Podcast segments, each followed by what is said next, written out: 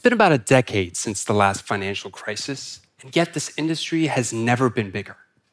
Legislation that was meant to better regulate its largest players has hurt its smaller ones, resulting in most of the industry's assets to be controlled by the top 1%. They've become too big to fail. I'm not referring to big banks, but the world of big agriculture. As a public health practitioner who has worked with small scale farmers in Rwanda, and now as a small food business owner who sits at the intersection between our consumers and producers, I've been exposed to one of the most ecologically and economically intensive industries in the world. And throughout my work, I've witnessed a chilling irony. Our farmers who feed our communities cannot afford the very foods they grow. Today, a handful of corporations continue to consolidate the entire food supply chain. From the intellectual property of seeds to produce and livestock, all the way to the financial institutions who lend to these farmers. And the recent results have been rising bankruptcies for family farms and little control for those who are just trying to survive in the industry.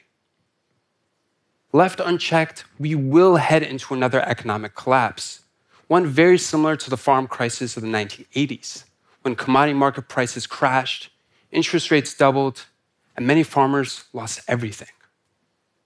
Fortunately, there's a very simple three part solution you can be part of right now to help us transform our food industry from the bottom up.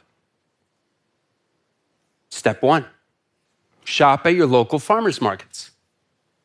Buying from your local market and subscribing to a community supported agricultural produce box, or better known as a CSA, may be the single greatest purchasing decision you can make as a consumer today. Last year, American farmers made the least they have in almost three decades because they now own fewer parts of the supply chain than ever before under exclusive contracts with big ag and big box stores, farmers are not offered a fair price for their goods. In fact, the average farmer in America makes less than 15 cents of every dollar on a product that you purchase at a store. On the other hand, farmers who sell their goods at a farmer's market take home closer to 90 cents of every dollar. But beyond taking home a larger share, farmers use markets as an opportunity to cultivate the next generation of agriculturalists who shepherd our farmlands and our pastures. In our fight against climate change, we need them now more than ever to promote and preserve diverse land use. When multi generational farms are lost to big ag consolidation, our communities suffer in countless ways. Rural America has now jumped above the national average in violent crime. Three out of four farm workers surveyed have been directly impacted by an opioid epidemic. And oftentimes disguised as accidents, farmer suicide is now on the rise. Step two shop at your local farmers markets.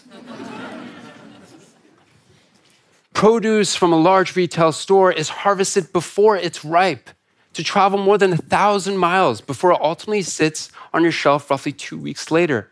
Alternatively, because most farmers markets have proximity and production requirements, farmers travel less than 50 miles to offer you local produce with minimal packaging waste. With the advent of online grocers and trending meal kits, consumers are increasingly disconnected with their farmers and the economics of food production. Since the rise of the smartphone revolution, direct to consumer goods have stagnated. While local and sustainable foods have been trending for almost a decade, terms like healthy and natural have no legal framework in the United States. Your best bet for fresh, nutrient rich foods without the marketing jargon? Go to your farmer's market. Buying local is not a new idea, but turning it into a habit in today's world still is. If we want to avoid the high cost of cheap food, protect our environments, rebuild our communities, and save our farmers, literally, we're going to need to vote with our food purchases. The success of our food systems is directly attached to us. If we want to break up Big Ag's hold on our food supply chain, then we're going to need to connect with our farmers. We're going to need to rebuild relationships with the hands that feed us three times a day. Plus, two more for snacks. I mean, come on, come on. With a government online database of more than 8,600 farmers markets across the country, you can easily find the nearest one to you.